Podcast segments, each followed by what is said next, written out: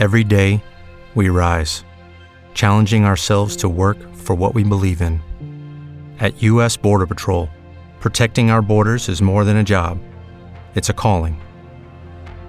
Agents answer the call, working together to keep our country and communities safe. If you're ready for a new mission, join U.S. Border Patrol and go beyond.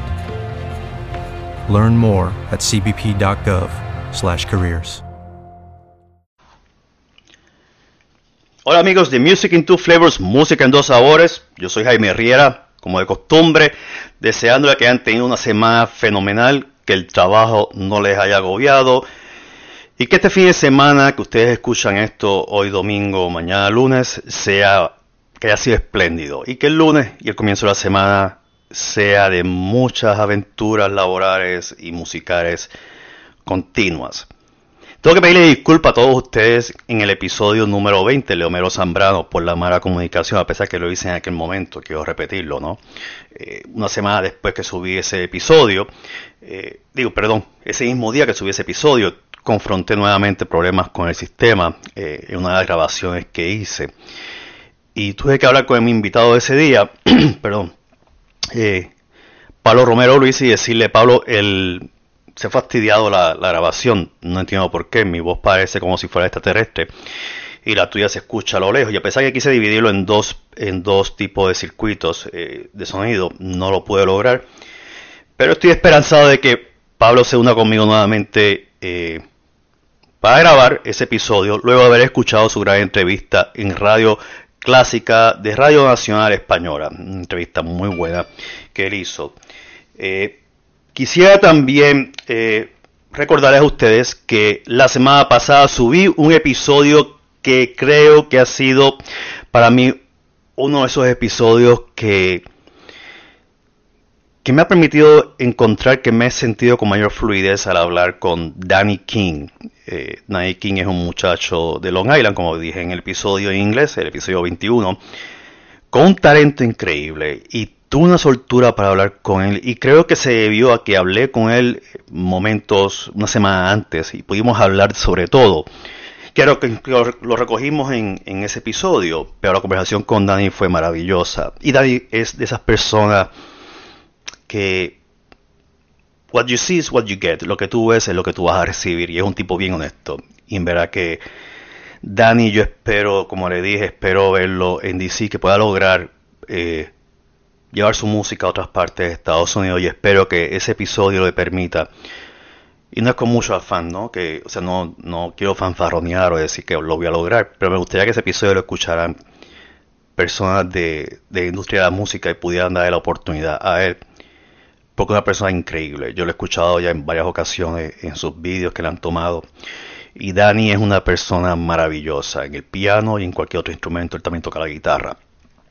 Así que a Dani, le deseo lo mejor de los éxitos. Y si ustedes conocen a alguien y le gusta las canciones de Dani, compártanlo con alguien de la industria de la música. Nunca está de más. Eh, la música es, es lo que nos une. Pero no quiero abundar más sobre lo que pasó hace una semana y hablemos de lo que va a pasar esta semana. El invitado de hoy lo conocí en ese andar mío por las redes y por el internet buscando música folclórica. Y luego de, grabar eh, la música de los payadores de Uruguay y de Chile, y sigo buscando más música folclórica, me topé con, con varias cosas que yo jamás había sabido. Y a lo mejor ustedes sí lo saben, pero recuerden que yo estoy adentrándome en el mundo de la música folclórica latinoamericana recién. Y es que, a diferencia del tiple puertorriqueño, que es mucho más chico, existe un tiple colombiano y la música que sale ese instrumento de cuerdas es tan maravillosa que no tiene nada que envidiarle al ukelele. Como tampoco tiene que envidiarle nada a cualquier otro instrumento de cuerdas como el cuatro puertorriqueño o el tres cubano o el cuatro venezolano. Tuve la dicha de hablar con Diego Bahamón Cerrato. Es una eh, a, sus 30 años de edad es una de esas personas que se ha convertido en el baluarte del tiple colombiano. Tanto es así que el maestro Puertas le lega a Diego, su tiple colombiano. Y eso lo vamos a, y eso lo discutimos, lo hablamos en este conversatorio que tuve con, con Diego. Diego es una persona sumamente encantadora, muy noble, muy sencilla, y está presentando y proyectando la música folclórica colombiana. Con Diego hablamos de todo, al igual que hago con todos mis invitados, y al final él nos regala con una composición en un triple colombiano. No quiero dañar mala sorpresa, así que los dejo con Diego Bahamón Cerrato, el tiplista colombiano. Y entonces eh, estábamos hablando de todo eso. Y cuando yo le dije, le dije, estoy tratando de arreglar el, sonido porque se me ha dañado. Y, le dije, mira, tendré que hacerlo nuevamente contigo. Si no lo quieres hacer, no hay ningún problema. No, no, no me voy a ofender, tú sabes, porque sé que, que tú tienes, cosas que hacer, ¿no? Y él lo entendió, tú sabes, eh, como estaba en mi control. Eh, pero, Diego, yo tengo que decirte una cosa.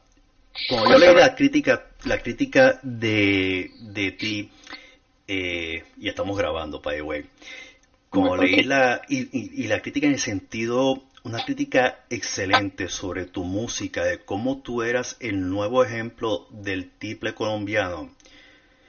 Yo, ¿sabes? Cuando yo leí eso y empecé a buscar más información de ti, dije, yo tengo que hablar con él. Uno, porque el, tip, el sonido del tiple colombiano es es algo maravilloso. Es embriagante, encantador, es como un hechizo. Y, ver tus vídeos y ver cómo tú tocas la música folclórica colombiana me dejó en, una sola pieza. Ay, muchas gracias, Jaime. Y entonces, antes de ayer, que dije, tengo que buscar más información sobre Diego, eh, y me puse, y, y, lo más increíble fue cuando vi el legado, el, el, el, conservatorio, el conversatorio del legado de David Puertas a ti. Que yo ah, no sabía quién era David Puertas, y entonces me puse a buscar más información de quién era David Puertas, eh, que escribió un libro sobre el triple colombiano y cómo llegó a Colombia y su y su y sus orígenes y todo y, cómo rompía con los mitos y, y todas esas eh, leyendas urbanas y, escuchar la, la, introducción de esta persona que dice que él fue a tu casa a entregártelo y que tú titubeaste y le, dijiste que no se lo podías aceptar. y las razones por las cuales no se lo podías aceptar y que al final lo aceptaste, pero que no podía ser bajo eso. Era como que él te estaba entregando la tradición de todo un folclore colombiano de él hacia ti y escuchar entonces todas estas personas tocando en ese mismo escenario eso fue algo como que para mí fue lo que hizo los americanos mind blowing, o sea, eso fue completamente, o sea, esto es, aquellos trekkies o personas que les gusta esa ficción que lo comparen con Star Wars, esto sobrepasa Star Wars, ¿sabes? ¿Sabe? Y que cada persona cantara tres composiciones y viniera otro y después al final tú y aceptaras el triple y lo tocaras, eso fue eso fue algo que me dejó, tú sabes, me dejó completamente catatónico. Sí, la verdad fue un momento muy, muy especial en mi carrera, pues como tiplista, como músico, de, recibir este, este tiple que, representa tanto para la historia de la música colombiana y para la historia de, del mismo David, ¿no? Del maestro David.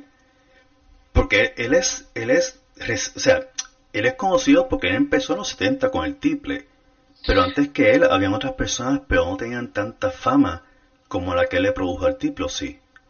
Bueno, digamos que el, la, la, historia del instrumento y de los instrumentistas pues viene de mucho tiempo atrás y claro, antes del maestro David sí, sí hay unos intérpretes destacadísimos eh, en, pues en el área de la ejecución del instrumento, pero mm, David Puerta y otros más de esa generación fueron tal vez quienes eh, le dieron más relevancia, relevancia a nivel internacional, ¿sabes? Entonces es muy importante lo que hizo esa generación de, tiplistas, como los somos Luis Martínez, David Puerta, Ricardo Muñoz, entre otros, de demostrar el instrumento en otros lugares y de darle también una calidad pues técnica e interpretativa al instrumento, ¿no? Ya veo.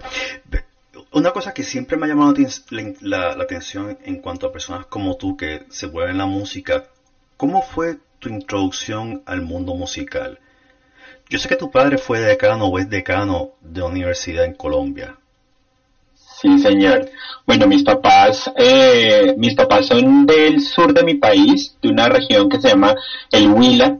Es una región arrocera, es una región que tiene desiertos, que tiene torres, eh, montañas nevadas y ellos es una es una región una zona con, con un arraigo muy fuerte sobre el, sobre sus músicas no allá se celebra el festival del San Pedro que es en, en el mes de junio y se, la música que, que acompaña este festival es la música andina colombiana entonces yo desde chiquito escuché esta música y mi papá por ser docente y mi mamá por ser una mujer bastante creativa, eh, nunca quisieron una educación convencional para sus hijos. Yo tengo una hermana mayor y nunca quisieron una, educación convencional, entonces yo entré a un colegio de educación, eh, de una educación no convencional, y mi papá quería que yo estudiara música, eh, como cuando ponen a los niños a, a, soccer y a hacer eh, natación y algunos deportes, también los pueden hacer artes. Entonces mi papá no quería que yo estudiara en un conservatorio o en una academia tradicional eh, digamos, de corte centroeuropeo, si se quiere decir así, y me metió a una, a una academia que se llama la Fundación Nueva Cultura, y ahí es básicamente donde empieza mi historia, eh, con la música, con las músicas latinoamericanas, con los instrumentos latinoamericanos, eh, es una academia maravillosa a la que yo le agradezco demasiado, donde, sabes, aprendí mucho de músicas tradicionales eh, latinoamericanas, como te cuento, y ahí conocí el instrumento, ahí conocí el tiple a los 12 años.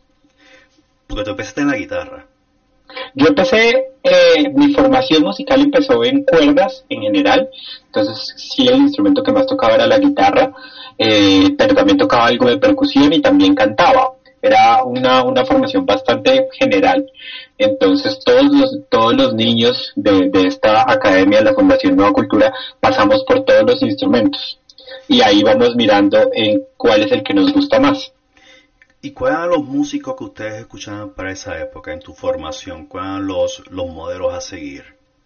Mira, en mi, caso, por ejemplo, en mi caso, yo, y esto no por no ser fiero, ¿no? yo nací en los años 60 y yo tuve una especie de popurrí musical. Yo empecé con la música de los 60 inglesa, en los 70 tuve la influencia de la música romántica y pop de España, en los 80 tuve el New Wave con el punk inglés. De repente me dio por incursionar en el rock progresivo de los 70, tanto americano como eh, inglés. Y ya una vez me mudé para los Estados Unidos, decidí abandonar todos esos, todos esos tipos de modelos de música y dije, quiero adentrarme con, con las entrañas de la música norteamericana, que fue el jazz y el blues.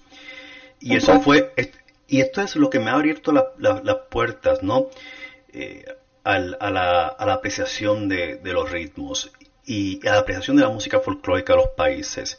A pesar que escuchaba música folclórica, escuché mucha música de la andina en los años 80, 70, eh, no estaba tan consciente de la importancia de ellos y fue como el desprenderme de mi, de mi, de mi terruño y decir, bueno, aquí hay algo que me está faltando y entonces pues decidí buscar eso y por eso es que este proyecto nace. Y en la búsqueda de las raíces hispanas me encuentro con toda esta variedad y personas como tú que era un fenómeno que en los años 70 yo no lo veía en Puerto Rico, el, el, aprecio por la música autóctona, por las décimas, el payador, eh, la música, el vals de Colombia, eh, que es el, como, como hablamos ahorita, el bambucón.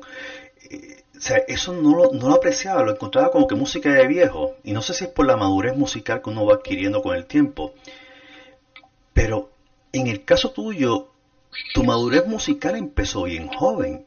Y eso es algo que yo nunca tuve la oportunidad de, tenerlo y, y, de, y, de, apreciarlo. Y en tu caso, y hoy en día estoy viendo más movimientos jóvenes por la música folclórica de su país, un respeto y una inclinación por ella. En tu caso, ya vemos que fue por la fundación y por tus padres y, por tus demás compañeros. ¿Cómo eso se cuajaba en tu crecimiento y desarrollo musical? Con todas las influencias extranjeras que llegaban, posiblemente escuchadas por las ondas radiales. Claro, mira, mm, bueno, como te cuento, en mi casa se escuchaba mucha música eh, de la región andina colombiana pero mi mamá y mi papá son unos eh, melómanos de las músicas tradicionales colombianas y latinoamericanas.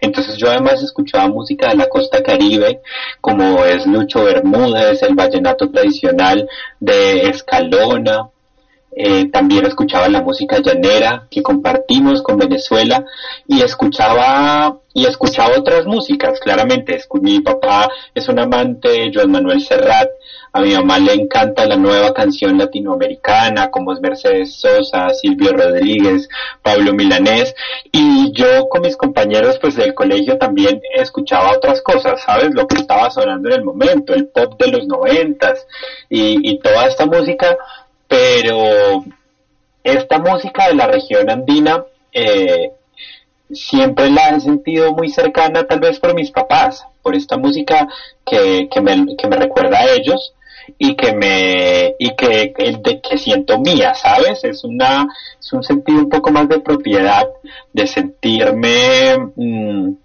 con mucha autoridad para hablar de las músicas de, de, mi país, especialmente de la región andina. Entonces es un gusto que siempre he tenido, pero también he tenido gustos por muchas músicas más. Bueno, las latinoamericanas obviamente, pero las, las de todo el continente, ¿sabes? Desde las músicas maravillosas que se han hecho en Estados Unidos, eh, tanto tradicionales como comerciales, pero también las músicas de corte académico centroeuropeas, eh, desde el barroco hasta las músicas contemporáneas, eh, el pop, el rock eh, y todos los movimientos que surgen a partir de estos dos géneros, pero también sobre las músicas de Medio Oriente, las músicas de Asia, eh, que, es un, que es un continente tan maravilloso, de África, que es de donde viene toda esta, esta riqueza rítmica de, que tenemos los latinoamericanos. Entonces, he tenido muchas influencias, y pero siempre vuelvo a mi a, a, mi, a mi casa sabes a, mi música. Entonces es como creo que nunca he tenido la opción de escoger. La, la, música es la que me la que me obliga a volver. Me encanta esta música y la disfruto demasiado una de las cosas y, y como vi el vídeo de, del legado de David Puertas hacia ti eh, uno de los, una de las presentadoras, o sea, la presentadora en específico, dijo que cuando tú ibas a la fundación, tú ibas siempre acompañado del tiple y en cualquier esquina estabas tocando el tiple. ¿Qué fue lo que te motivó a, a inclinarte por el tiple y en cierta forma abandonar temporalmente la guitarra? Mira, eh, en la Fundación Nueva Cultura a los estudiantes destacados eh, los seleccionan para hacer parte de algunos grupos de música infantil. Yo ahí estaba tocando guitarra más que todo y, percusión un poco. Y para un tema de Gustavo Adolfo Rengifo, quien es un gran, gran cantautor de la música andina colombiana, uno de los personajes más importantes en la actualidad, unas canciones absolutamente hermosas y también tiplista, un maravilloso tiplista eh, íbamos a montar una, una canción de él y se necesitaba un tiple. Entonces eh, dijeron, bueno, nos dijeron a los del área de cuerdas como quién va a tocar el tiple. Yo, la verdad, lo había escuchado mucho, pero creo que nunca había visto un tiple. Y cuando lo sacaron, yo vi esa cantidad de cuerdas, porque el tiple colombiano tiene 12 cuerdas. Que son doble, ¿verdad? Son, son cuatro grupos de cuerdas triples. Ya. Entonces son 12 cuerdas. No, no, yo pensé que eran dobles.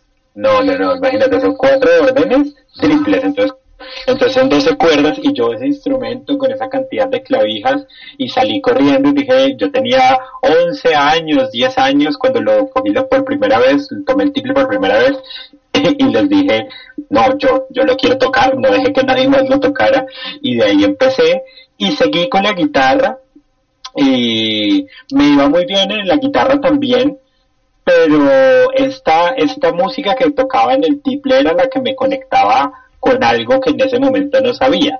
Ahora puedo decir que es mi casa, ¿no? Son mis papás, es, mi, es toda mi familia, mi, mi infancia.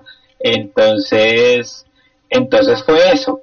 Y, y en un momento cuando tenía ya que decidir qué, qué instrumento quería seguir tocando, para entrar a la universidad les dije a mis papás, no, nada, yo quiero ser tiplista y, y me voy a poner a estudiar con los mejores porque, porque aspiro a llegar allá algún día.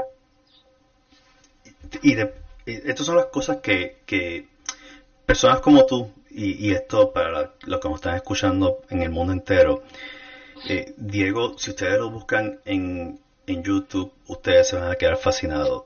Pero tienen que buscar eh, no solamente el bambuco que él toca eh, como solista aparte, pero el legado de David Puertas a, a Diego es uno de los es una actually, es una hora y media creo que de vídeo que se encuentra en YouTube y tú apareces al final eh, y y lo más que me impresiona es cómo tú produces, o sea, cómo tú le das vida al tiple.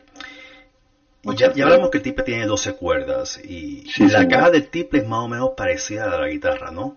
Es un poco más pequeña, pero tiene la misma forma y la forma de construcción es muy similar a la de la guitarra. Con la diferencia que son 16, 19 trastes, ¿no? O 20. Eh, bueno, el tiple tiene 12, 12 trastes, igual que la guitarra. Eh, es, es lo mismo, es lo mismo, solo que la caja es un poco más pequeña. Eso me di cuenta que el sonido es más o menos parecido, pero la afinación es distinta y, y es complicada la afinación, porque yo te veía que cuando tú recibiste el, el tiple de David Puertas, eh, estuviste afinándolo y, y costaba trabajo, o sea, cuesta trabajo afinarlo, ¿no?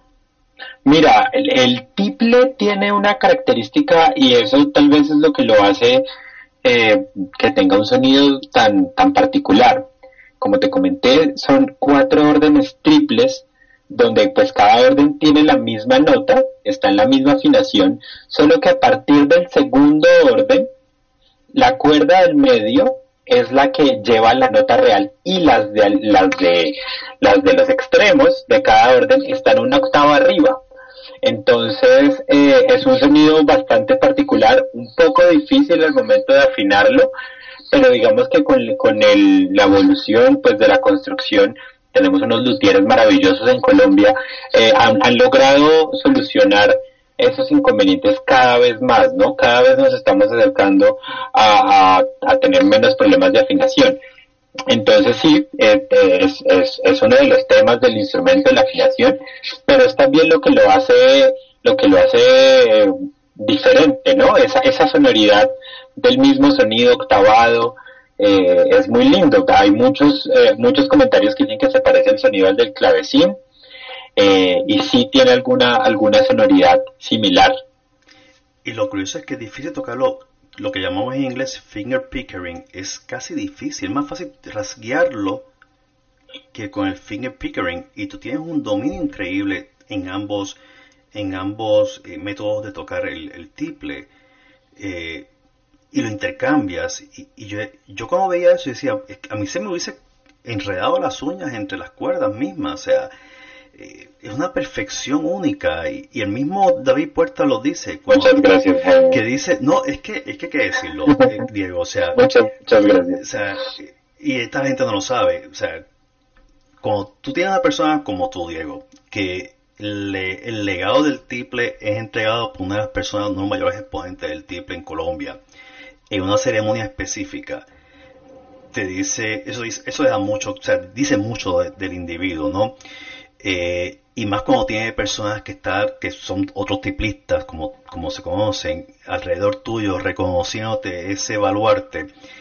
Eh, yo por lo menos me siento más que honrado de tenerte en este episodio.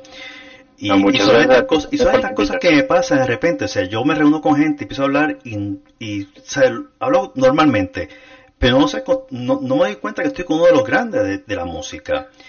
Y, y, y, en este caso, al leer todos la, la, la, los reviews tuyos, eh, las críticas de tu, de tu eh, eh, desempeño en el triple, eh, es que inunda las redes de buenas, de buena vibra, de buena, de buena información, de buena crítica, de que tú eres uno de los mayores exponentes, que tú eres el sucesor de David Puertas, para ponerlo en palabras sencillas.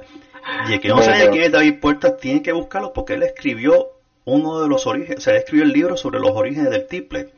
Los caminos del tiple. Los caminos del tiple, que él rompe con todos esos mitos en cuanto a la procedencia, de cómo es que el tiple llegó a Colombia y y esas leyendas urbanas del tiple y, escucharlo a él entregarte el tiple en el legado eh, fue como que para mí fue algo como que nuevamente es como ver una película de Star Wars y en que Luke Skywalker reconoce que su padre es Darth Vader o sea en este caso todo positivo o sea no hay ningún malo aquí en, este, esta película ¿no? Eh, y yo como empecé a leer todo eso yo no por lo menos yo decía yo me decía mismo, yo no puedo creer a, quién yo voy a charlar y tener el episodio. O sea, Diego es una de las personas más predominantes del tiple en este momento. Además de que eres docente y das clases de tiple. Sí, señor. Bueno, eh, bueno, mira, quiero volver a, retomar del, del, concierto del legado que, que, que, estamos hablando y que tú tuviste la oportunidad de verlo. Fue algo muy lindo, fue algo muy lindo porque ese tiple de David eh, ha sido, fue su compañero durante mucho tiempo. Él recorrió todo mi país eh, con ese instrumento, pero además recorrió muchas partes del mundo, hizo giras por, por Estados Unidos, por Canadá, pero también estuvo en Europa, en Centroamérica. Y, y, ese tiple fue el que lo motivó para él hacer esta investigación sobre el tiple colombiano, ¿no? Entonces se fue a Europa, eh, especialmente a España, a buscar toda la biografía, pues la bibliografía que, que podía encontrar del instrumento o de, o de los cordófonos que llegaron a Latinoamérica, que es básicamente la investigación del maestro David. Y, fue muy importante para mí recibir ese instrumento. Además, estar acompañado de grandiosos tiplistas eh, que han sido mis maestros en algún momento. Estaba Oriol Caro, estaba Juan Pablo Hernández, eh, Lucas Saboya, que es mi, mi profesor actual, y estaba, y Gustavo Adolfo Rengifo, quien es este cantautor que te mencioné anteriormente, que fue el que, el que se enteró de esta historia y quiso hacer este concierto. Entonces, gracias a él fue que se pudo visibilizar esta entrega del tiple. Entonces fue un momento muy bonito para mí eh, profesionalmente, tal vez uno de los más importantes que he tenido eh, y fue muy especial, fue muy, muy especial. Cuando tú tocabas, cuando, hablando cuando estabas en los festivales infantiles y tocabas tus instrumentos, ¿cómo te sentías ante ese público? Comparándolo en esa etapa, comparándolo con tu actual eh, desempeño como músico profesional. Wow, es, es, es una pregunta muy interesante porque como yo empecé en la música tan joven, eh, para mí era un juego, ¿sabes? Para mí todo era un juego, todo lo que hacía era un juego. Entonces, subirme a la, a la tarima a los, no sé, a los 10 años, 8 años, era algo muy normal y algo que, anhelaba. Y claro, ahora es algo que anhelo de todas formas y es algo que me encanta, pero está la ansiedad, ¿no? Yo creo que muy pocas veces he sentido nervios eh, de inseguridad sino siempre he sido una persona muy ansiosa antes de subirme al escenario. Entonces, uno a veces tiene que recordarse esos primeros conciertos para, para darse cuenta pues que uno está aquí haciendo música porque le gusta y porque, porque es una necesidad primaria en su vida, ¿sabes? Entonces yo me acuerdo mucho de mis primeros conciertos eh, cuando niño para el momento de subir al escenario para salir un poco más tranquilo y seguir pensando que es un juego y que estoy haciendo lo que amo, ¿no? Yo te puedo decir que en los vídeos que he visto tuyos en presentaciones y en escenario, se puede percibir la humildad tuya como músico. Eh, no hay un, no hay como otros sé que hay muchos músicos que son un poco arrogantes y, y la fama les cubre su, su, sus sombras no en tu caso uno ve los vídeos y ve este individuo dentro de su humildad presentando un instrumento patrimonio cultural de Colombia y sin ínfulas de grandeza, expresando pura emoción a través de su, del tañir del, del tiple colombiano. Y, y eso son, son pocos los que pueden lograr eso. Porque hay mucho que tú le ves el ego a través de, la, de cómo lo tocan, pero en tu caso es todo lo contrario. Y cuando yo escuché la historia que hizo el, presentador en el legado de que don David Puerta fue a tu casa a entregarte el tiple, ¿qué pensamientos pasaron? O sea, ¿qué, y yo sé que tú cuando no querías aceptar era porque para mí, para, para ti sería mucho, era un peso. Lo, sentí como que fue un peso muy grande para ti aceptarlo. Eh, el, el, instrumento que acompañó a Don David Puertas por el mundo entero. ¿Qué pasaba por tu mente en ese momento cuando él fue a tu casa a entregarte no solamente los libros, sino su compañero de viaje? Imagínate que él me llamó un mes antes a decirme que fuera a su casa por unas, por unas cosas que me tenía. Entonces yo le dije, maestro, estoy viajando. Eh, yo estaba en Leticia, que es la, el, la última ciudad de mi país hacia el sur, en la frontera con Brasil y, Perú, en, el, en el Amazonas. Y le dije, maestro, estoy tocando, estoy, estoy en Leticia en este momento y creo que la última vez que sonó un tiple acá fue usted porque yo estoy seguro que David estuvo en todas las ciudades principales de mi país. Entonces le dije, estoy seguro que la última vez que sonó un triple acá fue usted. Entonces me dijo, bueno, seguimos hablando y cuando llegó a mi casa un día sin yo saber, eh, golpeó, eh, me avisaron por el, por el teléfono del conjunto y bueno, yo bajé a recibirle las cosas y vi el triple, pero mira, no fue, no fue como una carga eh, que sentiera que fuera una carga muy grande para mí, sino era, era ver, eh, me, daba, me daba un poco de nostalgia ver a este, a este gran músico, a este gran intérprete, a este gran investigador y a esta gran persona, gran amigo mío, desprenderse de algo tan valioso como es su instrumento, ¿sabes? Entonces es como, eh, decirle no, pero ¿y por qué? O sea, por favor, siga conservándolo. Más que, más que un peso, eh, una carga, eh, fue esta carga emocional de ver a una persona, a un ídolo, a un, a un, a un símbolo tan importante del instrumento, desprenderse del instrumento, ¿no? Entonces, eso fue lo que a mí, lo que a mí me causó, pues, tanta, tanta impresión y, digamos, tanta nostalgia en el momento. Eh, ver, ver, ver al maestro desprenderse de su instrumento. Esto, esto ser una pregunta un poco clichosa. Y, te lo digo porque yo sé a las personas que si me da un instrumento como ese, yo lo toco pero no lo saco de mi casa. Sí. ¿Tú lo, tú lo has sacado y lo has usado en concierto? Mira, bueno, lo utilicé para ese concierto. Que lo vi. Por eso te digo que lo estuviste afinando, pues estaba desafinado y estuviste, estuviste como unos dos minutos afinándolo y al final de al final del año del año que acaba de pasar del 2017 me invitaron eh, a hacer eh, mi último concierto del año. Estuve en una ciudad muy cerca a Bogotá que se llama Chiquinquirá a tal vez dos horas de, de, Bogotá dos tres horas en carro. Y entonces yo me fui con mis papás en el carro y dije bueno este es el momento de llevar los dos tiples porque no, pues porque normalmente cuando yo viajo o hago conciertos en mi ciudad, pues estoy solo, entonces no, no tengo la forma de llevar los dos.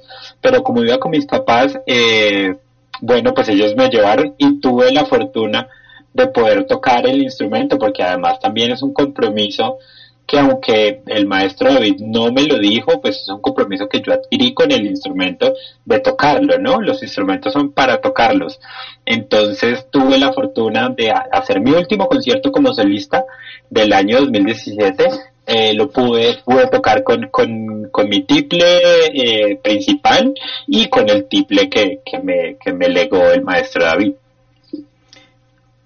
Cuando tú te presentas en estos escenarios con ese tiple, ¿Cuáles son las emociones que corren por tu mente, por, por tus venas, por tu mente, por tu corazón? ¿Qué es lo que tú sientes cuando tú tienes en tus manos el tiple que David Puertas utilizó para tocar, como él dijo, en Holanda? El viaje que hizo de Indianapolis a Toronto, que por poco se lo rompe el gringo ah, ese. una cosa que tienen los colombianos y, y para los escuchas que no lo han visto, tienen que ver el vídeo. Los colombianos tienen una no son sosos, son salados, tienen una comedia, son comiquísimos. Y las anécdotas de David Puertas es increíble. Cuando él escribe el avión, cuando se monta en el avión y pone su tiple en la cabina arriba, y viene este gringo alto con el sombrero de cowboy y tira su maletín adentro y estuvo por una hora congojado sabiendo qué habrá pasado con el tiple. yo, yo lo entiendo, lo entiendo porque a veces he tenido gente en casa y toman mi, guitarra y, el sentimiento de que puede pasar con la guitarra, de que la pueden desafinar, romper una cuerda, que se les caiga, pase algo. O esos sentimientos de, de, de, descontrol corren por mis venas, me imagino las de él. Cuando tú estás en pleno trayecto para un concierto, ¿qué sentimientos o emociones corren por tu cuerpo cuando tú estás con ese instrumento tan, preciado y tan importante? Mira que he tratado de, mentirme un poco a mí mismo y pensar que es un instrumento normal para no, porque bueno, yo primero soy muy cuidadoso con mis instrumentos eh, porque es mi, es el medio con el que puedo hacer arte, ¿no? Pero lo pienso que es como un tiple más para no extra extra preocuparme. Entonces entonces lo tengo ahí estoy pendiente que esté al lado mío que nadie lo toque que nadie lo vea eh, que nadie lo mueva pero tampoco le doy un, un, cuidado pues más allá. Lo trato como si fuera uno como si fuera mi tiple principal. Yo mm, yo no sé si tienes este mismo sentimiento lo he compartido con muchos músicos. Yo mi guitarra le doy vida tiene personalidad y como, como te había comentado antes, cuando estábamos probando el sonido, eh, que estaba hablando con, Pablo, le dije que si yo me siento que una de las guitarras que tengo la toco más que la otra, pienso que la otra se está muriendo. Y no sé si tienes ese mismo, si compartes ese sentimiento. Eh, es como que eh, esta obsesión con que el objeto tiene una vida, ese objeto muerto tiene una vida y requiere de atención inmediata. Y entonces tengo que dejar, yo tengo tres guitarras, la que siempre toco la clásica, ¿no? Y, a veces como abuso mucho de la clásica me siento como que la acústica la, la he dejado abandonada y me he obligado a tomarla y demostrarle que la quiero. O sea, como que, eh, que no se siento una mujer despechada. Y le doy, y da la casualidad que todas mis guitarras tienen nombre de mujeres. Este, mi mujer me dice, mi esposa me dice que estoy loco, pero no, es, una práctica muy usual de los músicos que, que, nombremos a nuestros instrumentos. Yo particularmente sabes que no le he puesto nombre a mis instrumentos, pero bueno, yo tengo alrededor de cinco tiples y me gusta mucho que suenen.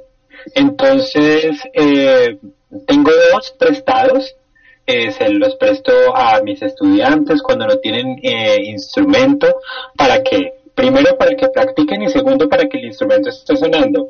Eh, tengo el tiple con el que hice toda mi carrera en la universidad, eh, que lo tengo guardado, casi no lo toco, es una joya para mí, ese instrumento lo amo. Eh, tengo el tiple que me, que me legó el maestro David, que lo toco de vez en cuando, y mi instrumento principal, que es con el que hago los conciertos. Ya llevo tres años con él, cuatro años. Cuando tú en este caso, por ejemplo, en, el caso específico de ese, de ese tiple que usas para los conciertos, ¿tú lo mandaste a hacer a un luthier en específico con ciertas especificaciones? ¿O tú le dijiste, o, le dijiste, mira, quiero un tiple para concierto y encárgate de hacer lo que suene perfecto? Mira, eh, lo maravilloso de, tocar un instrumento tradicional colombiano es que tienes a los luthiers pues a, la vuelta de la esquina como decimos en Colombia. Entonces puedes hablar con ellos. Yo he trabajado con, con tres luthiers eh, principalmente. Eh, Pablo Hernán Rueda que fue el que hizo el primer tiple con, el que toqué. Eh, Ana María Paredes que además es una gran amiga. Bueno todos son grandes amigos míos porque la relación que tiene que construir un, un luthier con, con, su con un músico con su luthier es muy importante. Con Ana María Pérez que hizo este instrumento que te digo que me ha acompañado por toda eh, que me acompañó en toda la universidad que quiero muchísimo. Y Diego Valencia que es un luthier muy joven. Él es de origen venezolano pero lleva viviendo en Colombia casi toda su vida eh, junto con mi profesor eh, Fabián Gallón que es mi profesor uno de mis profesores que, que vive actualmente en Boston, mm, ellos estaban diseñando un, un, nuevo tiple con unas nuevas características de construcción. Y entonces cuando yo vi ese tiple hace cinco años me enamoré y mandé a hacer uno. Le dije quiero un tiple con esas especificaciones entonces si es un tiple hecho uh, bajo unos requerimientos pues específicos que yo que yo le hice a Diego Valencia ¿Y cuáles son las especificaciones distintas de ese tiple con los, los con los otros. Bueno, eh, para empezar, el tiple tiene una construcción latiz, que es este tipo de construcción australiana Smallman, eh, que es una, una tapa armónica muy muy delgada con una eh, con unas barras en fibra de carbono y la y la, la tapa trasera es como un sándwich eh, de muchas capas de fibra de carbono y madera y eso hace que el sonido sea un poco más grande, tenga mucha más proyección, un poco más de brillo y eh, también en la parte de, de los trastes eh, le pedí un par de especificaciones pues que ya son muy muy minuciosas para el instrumento y no ha funcionado mucho ya como te digo he hecho la pues los últimos conciertos de hace cuatro años cinco años los he hecho con este tiple y pues soy completamente feliz porque eso es una de tus especializaciones en, en tus estudios graduados como docentes la interpretación y eso te permite tu buscar más proyección en, en, en, la, en, la, manufactura construcción del tiple, imagino, ¿no? Sí, digamos que eh, yo estudié en la Universidad Distrital Francisco José de Caldas, que es la Universidad eh, de Bogotá. Eh, nosotros tenemos la Universidad Nacional, que es como la universidad de todo el país, pero Bogotá tiene una, pues, su, universidad. Y en esta universidad eh, yo pude estudiar la carrera de música con énfasis en interpretación. Es decir, yo no estudié la, eh, una pedagogía como tal, ni una licenciatura, sino que yo estudié eh, música con énfasis en interpretación del tiple colombiano. Fui el segundo tiplista en graduarme de la de esa carrera y bueno ahora ahora estoy haciendo una maestría en la Universidad Javeriana eh, que también abre abre su su énfasis en tiple colombiano es la primera vez en la historia pues de, de, del instrumento y de, de, la música colombiana que el tiple pues tiene se puede estudiar un, un posgrado un, un, una maestría. Y soy espero si todo sale bien eh, este año en diciembre estar recibiendo mi grado como el primer magíster de tiple de la historia de la música. Una, una de que yo vi de, de de todas estas entrevistas que te han hecho, o no entrevistas, sino más bien es, es como si fueran especie de menciones específicas a tu persona. Cuando tú viniste a los Estados Unidos, que fue mediante un concurso y tú fuiste uno de los seleccionados eh, y participaste con otras personas, o sea, con, con personas de otras partes del mundo, ¿cómo fue tu experiencia en, y cuál fue la experiencia que si algún intercambio que hubo con, estas, con estos músicos de otros países cuando escucharon el tiple colombiano por primera vez? Bueno, mira, eh, yo tuve la fortuna de hace dos años, en el 2016, ser seleccionado para la residencia artística más importante de Estados Unidos, que se llama One Beat, que es organizada por el Departamento de Estado eh, norteamericano y eh, Bank on Account of Found Sound Nation, que son las organizaciones que, que coordinan este, esta residencia y gira de 25 músicos de diferentes partes del mundo.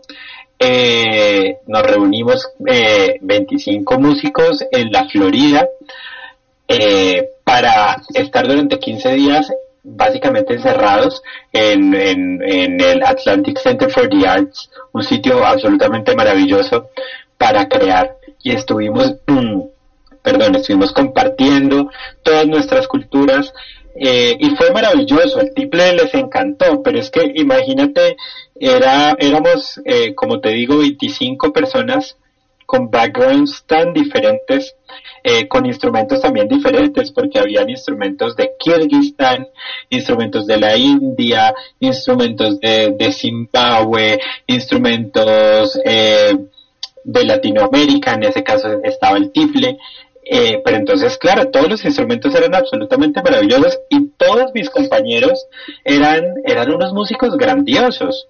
Entonces, les encantaba el tiple, pero a todos nos encantaba todo lo que hacían los demás, ¿no? Entonces, mi mamá me acuerdo mucho que me llamaba y me decía, que les encanta el tiple, quieren comprarlo. Y yo no sé qué, y yo le decía, sí, mami, les gusta mucho, pero tienes que entender que aquí también hay otros instrumentos maravillosos y que, y que no soy el centro de atención. Todos somos el centro de atención. Entonces fue una experiencia muy linda. Eh, pude tocar con una intérprete de la tabla de la India, Mukta Raste, una gran intérprete de tabla, alumna de Zakir Hussein, eh, también con cantantes de Zimbabue, de Algeria, de Túnez, de Estados Unidos, de Brasil, de Cuba, bueno, de Kirguistán, de Rusia, de muchísimos países de Sudáfrica. Eh, y, la, y fue primero pues mostrar mi música, la música de mi continente, porque ahí no me sentía solamente colombiano, ¿sabes? Sino que me sentía latinoamericano me sentía responsable no solamente de mostrar la música de mi región, sino de mi país, pero también mostrar las músicas del Perú, de Chile, de Argentina, de Brasil, del Uruguay, de Venezuela, de Panamá, de México, bueno, y de todos los países, se me olvidan, Bolivia, Paraguay. Entonces, era, me sentía un embajador de, de mi música, ¿no? De mi música latinoamericana y obviamente del instrumento. Entonces la pregunta, vamos a ver si esto se puede lograr, ¿no? Con la guitarra tú puedes convertir, tú puedes utilizarla en diferentes ritmos de música. Eh, sí. El tiple, lo puedes utilizar para cualquier género de música que no sea solamente música colombiana. Claro, los instrumentos en general, eh, Jaime, están eh, dispuestos para lo que tú quieras para tocar lo que tú quieras. Es un poco más, yo creo que la mentalidad del intérprete. Es, es más bien, yo cambiaría la pregunta y es si los intérpretes son, son capaces de hacer otras músicas y salir de su zona de confort. Entonces, claro que sí, el instrumento, eh, mira, de hecho en One Beat, pues yo aprendí a tocar música de la India, música gitana, eh, música de, de Algeria, de Medio Oriente, pues asiática también, música rusa, música judía, pero también en mi, en mi, en mi carrera he podido tocar eh, música barroca, eh, música contemporánea. Eh, si me entiendes, el instrumento, los instrumentos están dispuestos para todo. No puedo tocar cualquier cosa en cualquier instrumento de pronto los problemas somos los, los intérpretes, los que somos, somos nosotros que podemos los obstáculos. Los que, los que estamos, sí, tal vez cegados, pero los instrumentos son libres, los instrumentos son libres. No, cuando escuché, cuando escuché el tiple colombiano por primera vez, eh, una de las cosas que me estaba ocurriendo era escucharlo tocar un poco de jazz. Y, y pensaba, y pensaba como que un jazz criollo colombiano, ¿cómo sonaría? Y, y te lo digo porque en Puerto Rico este músico eh, cuatrista, ¿no? Tomó el cuatro y lo convirtió en jazz. Y, y yo jamás, y yo sí que, y en estas cosas soy franco, ¿no? Yo siempre he tratado de mantener los instrumentos dentro del, verlos dentro del concepto, del contexto de, su música autóctona. Claro. Y jamás pensé escuchar un cuatro puertorriqueño tocar jazz. Pero jamás pensé tampoco escuchar a un tres cubano tocar guancó cubano con tres y eso lo escuché con, con, uno de los mayores intérpretes del tres cubano en, en, Cuba, eh, eh, Don Pancho. Y por eso te pregunto, o sea, ¿ha habido algún movimiento de esa inclinación de llevar el tiple cubano, el tiple colombiano a, a géneros distintos a su música autóctona? Sí, claro que sí. De hecho, hay una historia muy linda y es tal vez uno de los grupos más importantes de música andina latinoamericana, no andina colombiana, sino andina latinoamericana, que es bastante diferente. Eh, el grupo Inti Limani de Chile, que es muy, muy importante. Ellos en su paso por Colombia hace muchísimo tiempo conocieron el instrumento y como casi todas las personas que escuchan ese instrumento se enamoraron de la sonoridad y se llevaron el tiple y hacen música chilena eh, con el tiple. Y también hay muchos casos, se ha grabado mucha música barroca con el instrumento, pero también yo he tocado música venezolana, se toca mucha salsa por y son cubano por la cercanía al 3 en su sonoridad, entonces si no hay un 3 en, en Bogotá, los tiplistas eh, tocan esa música, entonces claro, el instrumento está en muchas, en muchos géneros. Ya, también se ha hecho jazz, se ha hecho jazz con el instrumento, se ha hecho rock, eh, se ha hecho música contemporánea, eh, entonces el, el, instrumento cada vez está llegando a, otras músicas, ¿no? Te iba a preguntar eso mismo, ¿cómo el tiple ha, ha llegado tan, tan lejos? O sea, ¿ha sido eh, una cuestión de marketing? ¿Ha sido una cuestión de un interés por tocar algo que es propiamente autóctono de, Colombia y olvidar pues la guitarra que no es autóctonamente colombiana o latinoamericana y utilizar el sustituto con el tiple colombiano? Mira, yo creo que el tiple, el tiple ha salido eh, a la luz por su sonoridad y por sí solo. Yo creo que, bueno, los intérpretes eh, eh tenemos una labor importante, pues, demostrar el instrumento, pero el, es el mismo instrumento quien se ha ganado ese, ese puesto, ¿no? Que la gente lo ponga en un spot eh, diferente y que se recuerde su sonoridad y que pregunte qué, qué, qué, cuál es esa guitarra. Eh, entonces, claro, nosotros tenemos esta labor de explicar pues que no es una guitarra, sino que es el tiple colombiano, pero mira que eh, sí ha sido gracias al mismo tiple y obviamente sí también a los intérpretes, pero no ha sido un marketing y tampoco eh, dejar de lado la guitarra. La guitarra es un instrumento muy importante para la música andina colombiana y, eh, y, digamos que el tiple también necesita la guitarra como necesita también a la bandola andina, que es nuestro otro instrumento de la región. Eso lo vi en uno de los vídeos que estaba viendo de tiple colombiano que jamás lo había conocido y lo escuché tocando un bambuco también. Este, y me quedé como que parece un laúd eh, realmente. Y pensé que era un laúd y me puse a leer y no, no lo era. Eh, viendo de tú ahora mismo como un músico, como un docente, como una persona con una experiencia, un bagaje cultural increíble, como un embajador del tiple colombiano, ¿cómo te ves de aquí a unos cuantos años en el futuro? Bueno, eh, es una pregunta un poco difícil, además porque estoy muy cerca de cumplir 30 años, bueno, este año cumple 30 años, entonces empiezan... empezando. Yo tengo 52. Entonces esas preguntas... Y empecé tardíamente la música. Esas, esas preguntas de cómo se proyecta en el futuro empiezan cada vez más... Sí, me es clichosa, yo sé, es clichosa, yo no sé, una pregunta estúpida. Lo admito. No, no, no, es, es, es, es, muy importante, ¿sabes? Mira, yo me veo en unos años... Eh,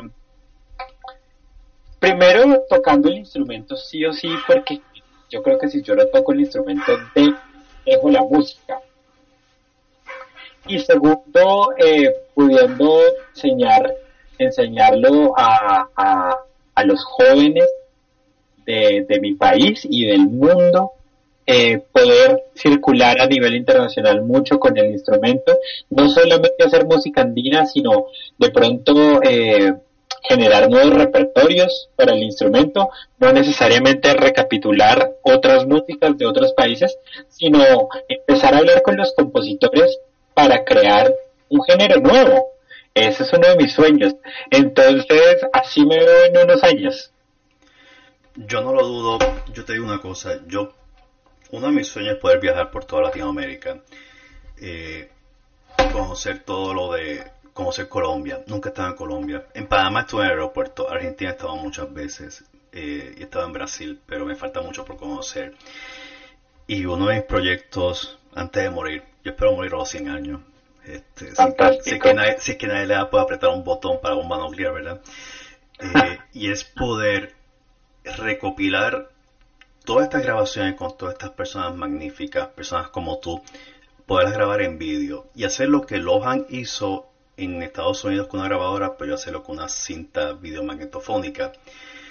Y hacer lo mismo que hizo Violeta Parra en Chile, que se iba por los campos a grabar los mapuches y su música y todo. Eh, y es poder experimentar eso, porque una de las cosas que, y, esta es la maravilla de Internet, es cuando tú ves personas como tú interpretar instrumentos autóctonos y, y, las, y no es la seriedad, es la pasión y la emoción que proyectan a través de este objeto inerte, que la gente lo mira como una caja. O sea, y muchos luthieres te dicen, esto es una caja muerta, mm, madera, que tuvo vida, eh, y, la única persona que le va, a dar, le va a dar un renacer es el que lo interpreta. Y ver personas como tú hacerlo es algo, una experiencia de tercer mundo. Yo siempre lo he ah. puesto de esa forma, o sea, una experiencia a otro nivel. Eh, la música tiene algo mágico. No importa el estado de ánimo que tú estés, cuando escuchas música te lo cambia inmediatamente y te alegra. Escucharte a ti tocar el tiple colombiano es algo maravilloso. El que no lo haya hecho tiene que buscarte en YouTube. Y sé que tienes, un, tienes un proyecto de, de discográfico pronto, ¿verdad? Eh, sí, eh, estoy, estoy en proyectos de grabar eh, hacia, bueno, en, en estos meses que vienen, primeros meses del año, voy a hacer una serie de videos de una música tradicional lindísima que, que uno de mis grandes amigos y un gran compositor, Daniel Saboya, escribió para mí, arregló para mí. La voy a estar grabando en estos meses, pero sí tengo como plan eh, a final de año tal vez grabar mi primera mi primera producción discográfica. Me tienes que dejar saber cuando lo hagas porque número uno yo lo voy a comprar. Ah, muchas gracias. hay que promocionarlo. Este, claro que sí, muchísimas gracias. Eh, el que no te ha escuchado no sabe lo que está perdiendo. Eh, como, como dije en mi episodio de los payadores, eh, la música folclórica es especial la yo jamás, y te lo digo francamente, cuando yo te escuché a ti, yo conocía la música, la cumbia colombiana, es lo más que conocía. Y de repente, me, sí, de repente me dio por, por, leer más sobre la música colombiana y me di cuenta que la música colombiana es como que regionalista y cada región tiene una música distinta. Y, y es algo fascinante porque yo jamás pensé que fuera tan, tan multimusical. Y me di cuenta que no sé absolutamente nada de la música colombiana. Este... pues imagínate que es que eh, para los que no saben un poco de mi país, Colombia tiene dos océanos, pero además está atravesada por muchas montañas eh, por, la cordillera de los Andes, bueno, que por eso también es la música andina, porque es de los Andes, entonces son montañas que, que a veces dividen dividen el, la geografía de mi país. Entonces, tú viajas de mi ciudad de Bogotá una hora eh, y ya encuentras gente muy diferente a ti. Yo, yo asimilo un poco esto de la cultura colombiana a como debe ser en India, ¿no? Que, que cambias, que caminas, bueno, a, a, una escala un poco más grande, ¿no? Que, caminas eh, no sé, vas en carro una hora de la ciudad y ya hablan una lengua completamente diferente a la tuya, tienen otras culturas. Yo veo un poco así mi país, un país pluricultural, eh, maravilloso, con unas músicas absolutamente hermosas, pero también con una literatura increíble, con un, con una gente fantástica, muy amable, con unos paisajes increíbles, zonas áridas, zonas lluviosas. Sí, a comentar eso, un sistema climatológico completamente diverso eh, y ecológico completamente diverso, desde calor hasta frío.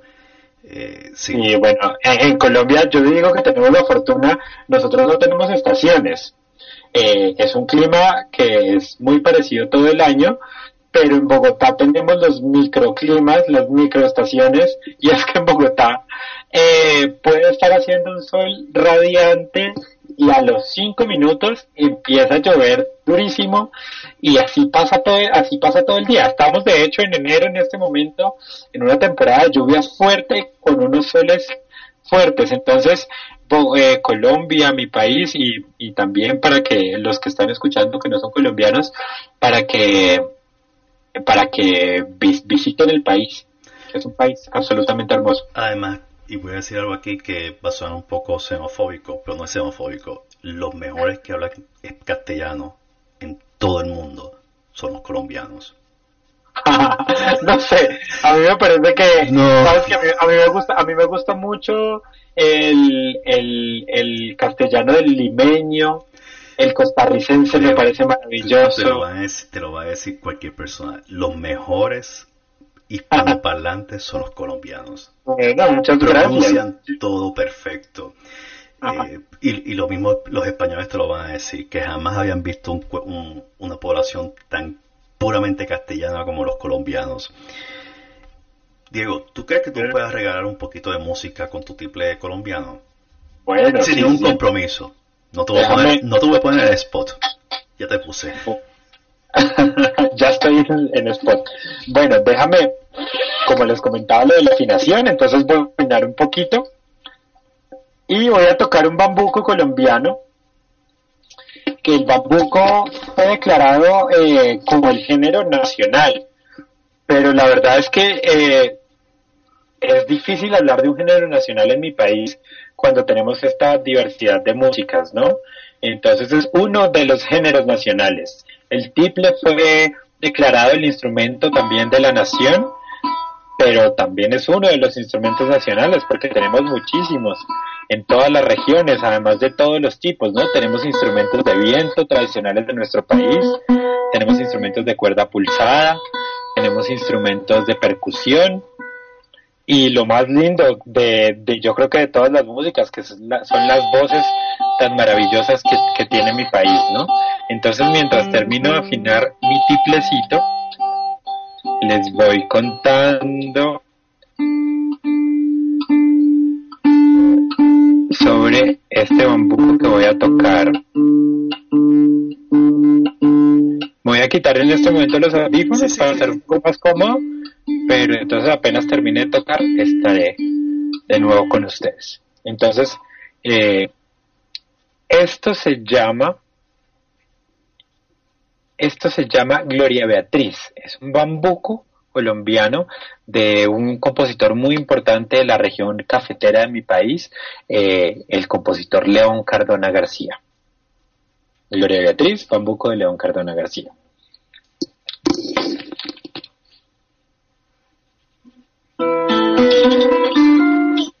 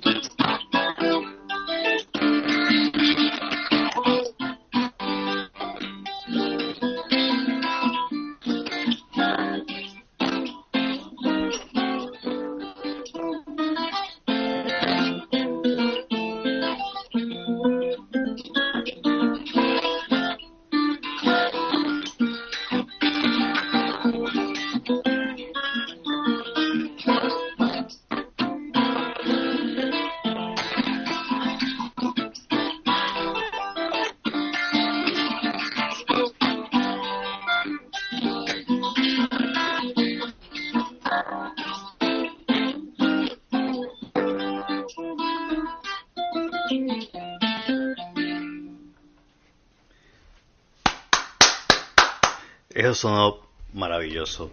Definitivamente que el tiple colombiano es un instrumento maravilloso. Mm, no es por nada, pero lo más increíble es que los instrumentos como el tres venezolano, el cuatro venezolano, el tres cubano, el cuatro puertorriqueño, el tiple colombiano, el charango, son no tienen nada que envidiar a ningún instrumento de Europa. Y, y es como que inflan el corazón de uno como ser latinoamericano. Y personas como tú son los que nos hacen sentir orgullosos de ser este latinoamericano. Muchas gracias, qué lindo. Te agradezco un millón. Uno, el haberme aceptado la, la, invitación a charlar conmigo, a saber más sobre ti, sobre el tiple colombiano, conocer más sobre la cultura de Colombia, un país extraordinario, y por el tiempo que me dedicaste y aceptar esta invitación. Si la gente quisiera saber más de ti, ¿dónde pueden acudir? Además de entrar a tu canal de YouTube y buscar bajo Diego Homero Cerrato. Eh, Diego Barra, espérate, Diego Bamón Cerratos, no sé por qué puse Romero. Romero es el que me entrevistar la semana pasada, que entrevisté este sábado y se me dañó la grabación. Diego Bamón Cerrato. ¿Dónde más pueden conseguir información tuya? Además de en, las redes sociales. Bueno, Jaime, primero, muchísimas gracias por la invitación a tu programa. Eh, la verdad es que eh, para mí es un privilegio estar en cualquier espacio en el que pueda mostrar la música del país, mostrar mi tiple, mostrar el bambuco, mostrar los pasillos colombianos. Eh, entonces, de, antemano, pues te agradezco por, por la invitación, invitarlos a todos que escuchen no solo la música andina colombiana, sino toda la música colombiana y latinoamericana que es maravillosa. Eh, bueno, me pueden encontrar en YouTube como Diego A. Monserrato, pero también en las redes sociales estoy como Diego Bahamón en Instagram, en Facebook, donde subo eh, información sobre mis conciertos, algunos videos, fotos de lo que de lo que hago pues a diario con mi música y también me pueden escribir al a mi correo electrónico que es Diego Bahamón S a ese pues de ese rato Diego Bahamón S arroba mail.com ¿Te veremos en Estados Unidos próximamente? Espero que sí, espero que espero que estar este eh, en Estados Unidos te estaré comentando eh, y les estaré comentando a todos eh, si logro cuadrar un par de fechas, un par de conciertos en, Estados Unidos. Tú me dejas saber y yo me voy a encargar de inundar las redes con eso. Porque si algo, si algo, que yo hago es inundar las redes con tweets, a la gente me dicen que soy la persona más odiosa del mundo porque me entero de un concierto que me gusta y lo anuncio y lo renuncio y lo retuiteo, lo pongo en Facebook hasta la saciedad, hasta que la gente se canse de mí. La gente me odia más a mí que a la persona que va a tocar porque yo los inundo con la, con la información. Pero me fascina porque personas como tú, talentos como tú, me fascina poderlos ayudar y promocionar porque es que lo que ustedes producen es algo que amerita ser escuchado. La música de ustedes es maravillosa. Tu música es maravillosa y el talento tuyo es único. Y como dijo ese reportaje sobre tu, tu destrezas como músico, tú eres la nueva cara del tiple colombiano. David Puertas te dio, o sea, el, el, el, traslado del poder del tiple colombiano te lo dio este año don David Puertas.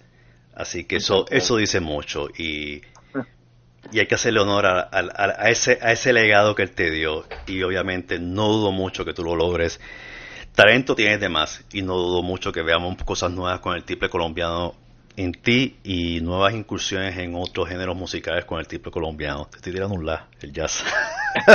así, esperamos que así sea, esperemos que así sea. Diego, un millón de gracias, te deseo muchos éxitos en este 2018.